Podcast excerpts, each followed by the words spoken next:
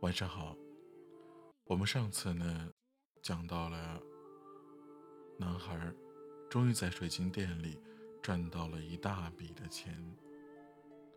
那些钱呀，够他买一百二十头山羊和一张回程的船票，还有一张可以进口非洲物品到他自己国家的许可证。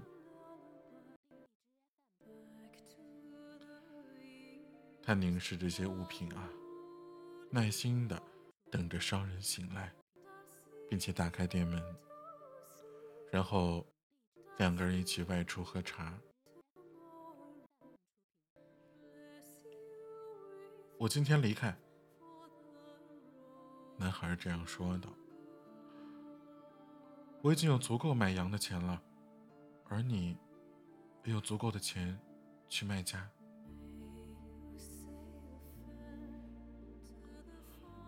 老人没有说话。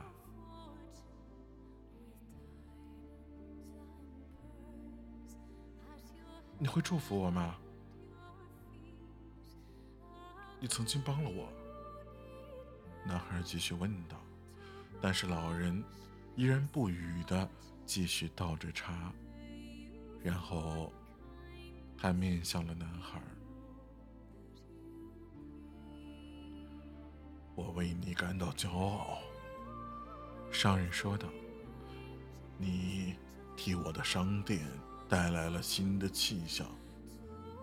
可是你清楚，我不会去卖假，就像你明知道你是不会去买那些羊的。你怎么知道？男孩大吃了一惊。马克杜普。老水晶商人这样说道，然后他祝福了男孩。男孩回到了房间，打包了自己的行李，总共有三个皮包。他临走的时候，瞥见了那个墙角的旧羊皮袋子，它被竖成了一束，已经被他冷落了好久一段时间了。他抽出袋子里面的夹克，他正在考虑着，也许该把这个袋子送人。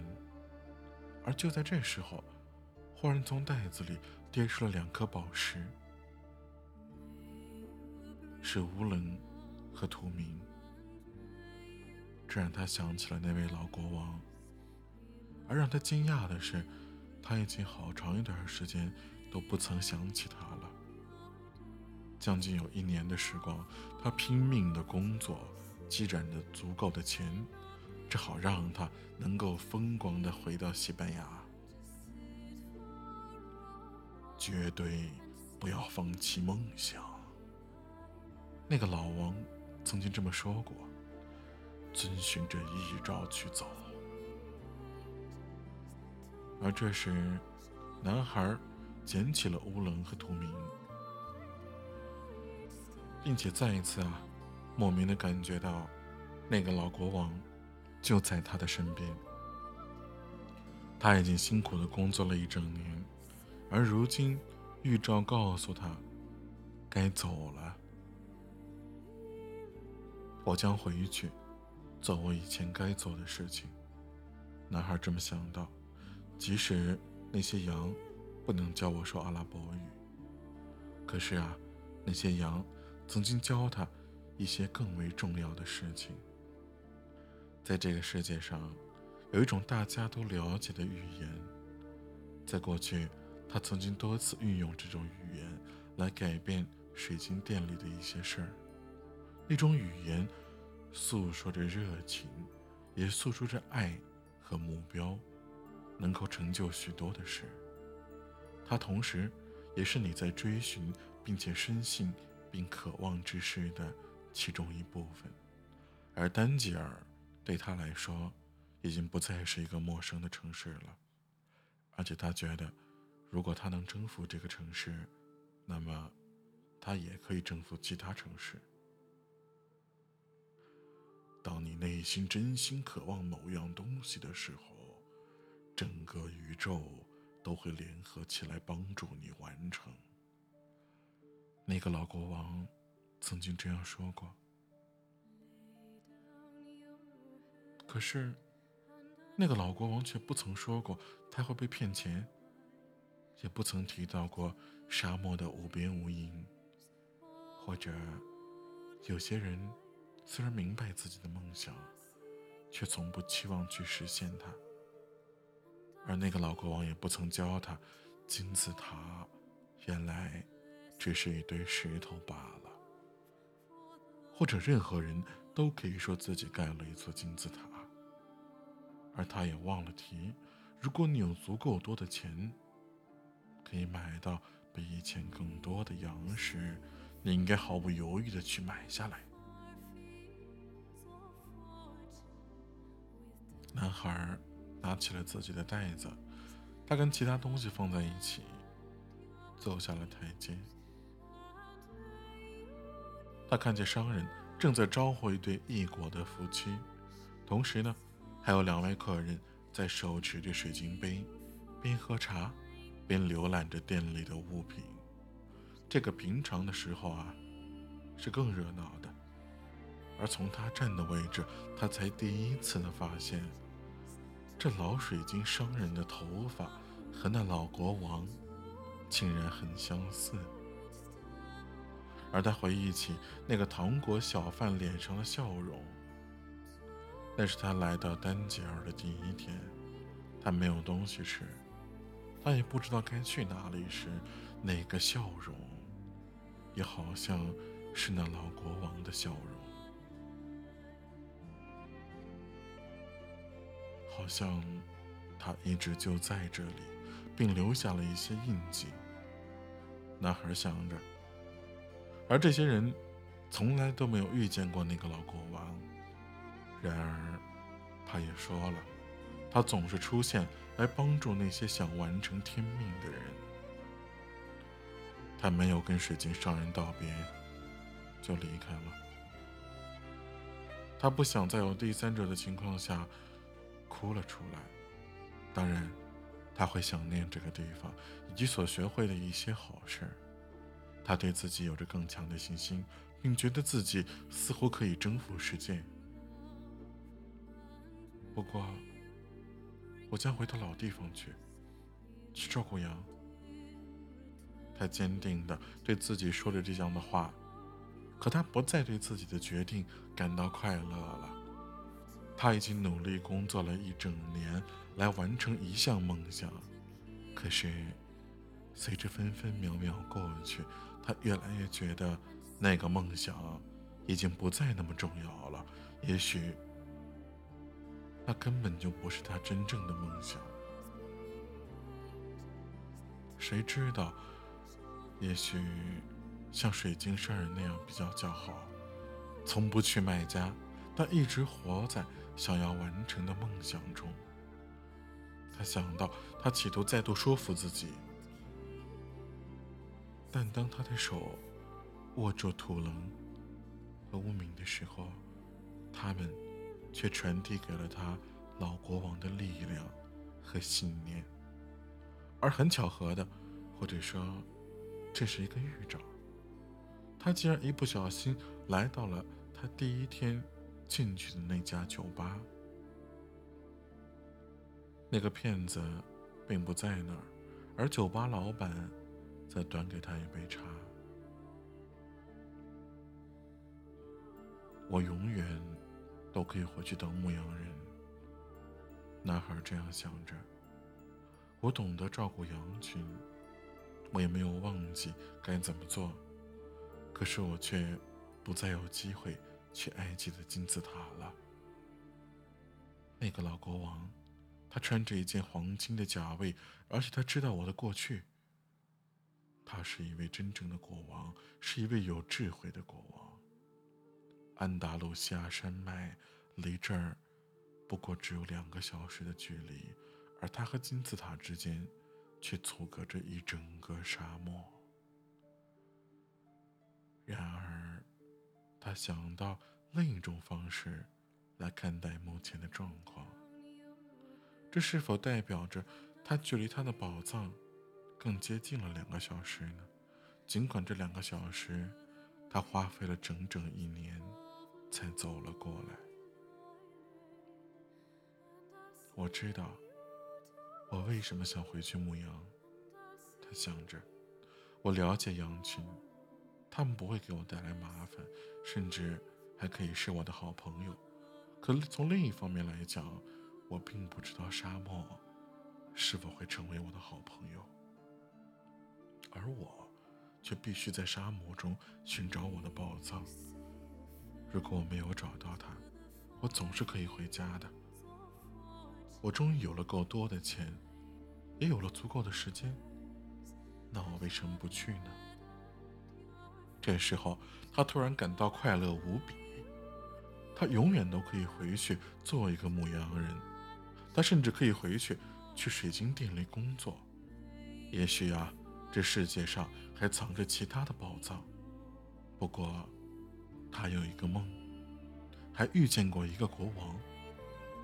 那可不是每个人都能有的机会。当他离开酒吧的时候，他脑海中不停的计划着。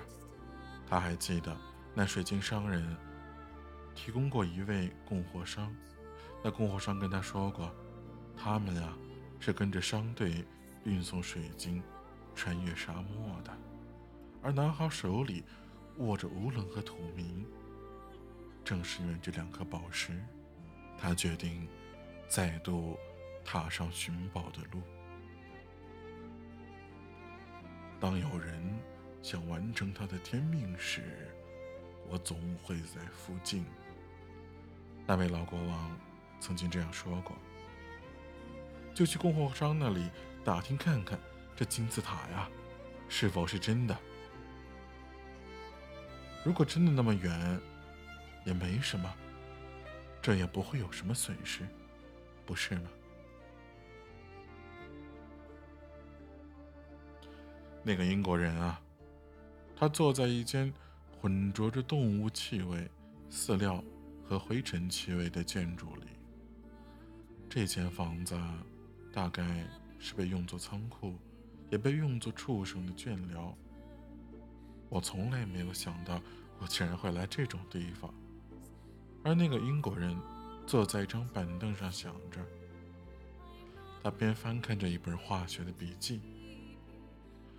我在大学里待了十年，竟然是为了来这种地方。不过啊，他还是得来，因为他相信预兆。他倾其一生的研究，就是为了挖掘出这宇宙之真的语言。一开始，他去研读世界语。再后来啊，是世界宗教，而如今呢，是炼金术。他能够说世界语，也通晓各种主要的宗教。可他尚未成为一个真正的炼金术士。他已经解开了一些主要的疑问，可是他的研究把他带到过从未想象过的境界。他曾试图。和一位炼金术士建立关系，而且徒劳无功。那些炼金术士啊，真是一些怪人。他们只关注自己，但从不肯帮助他。有谁知道呢？说不定啊，他们根本没有办法解开哲人石的秘密，所以当然不肯告诉他了。而他，几乎已经散尽了父亲留给他的财产。仍然找不到哲人石。他耗费了庞大的时间，在世界上所有的大图书馆读遍了所有最为重要和最为珍贵的炼金书籍。他在其中一本书上读到过，有一位阿拉伯的炼金术士去了欧洲。听说，他当时已经有两百多岁了，而他发现了哲人石。和长生路。英国人对这一故事印象极为深刻，可是他和他的朋友们都没有想到过这个故事可能是真的。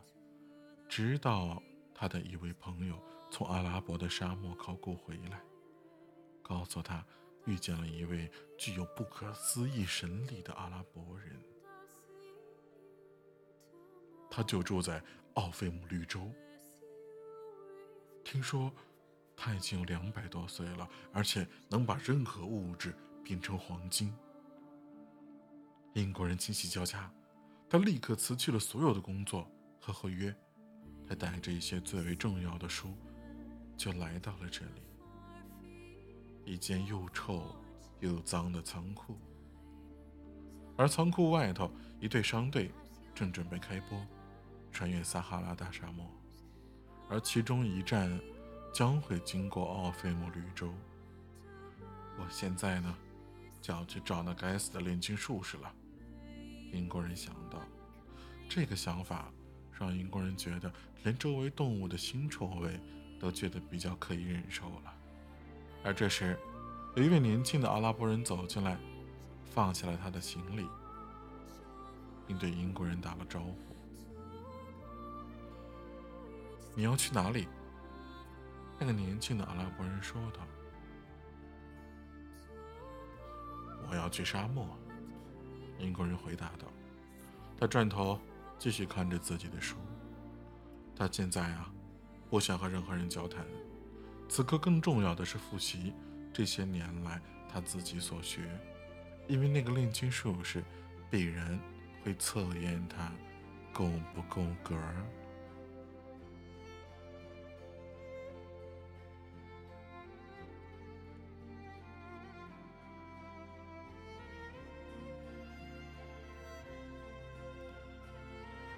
好了，那么我们今天的故事部分呢，就讲到这儿了。如果喜欢我的故事或者喜欢我声音的话，记得要多关注一下我，支持一下我，谢谢。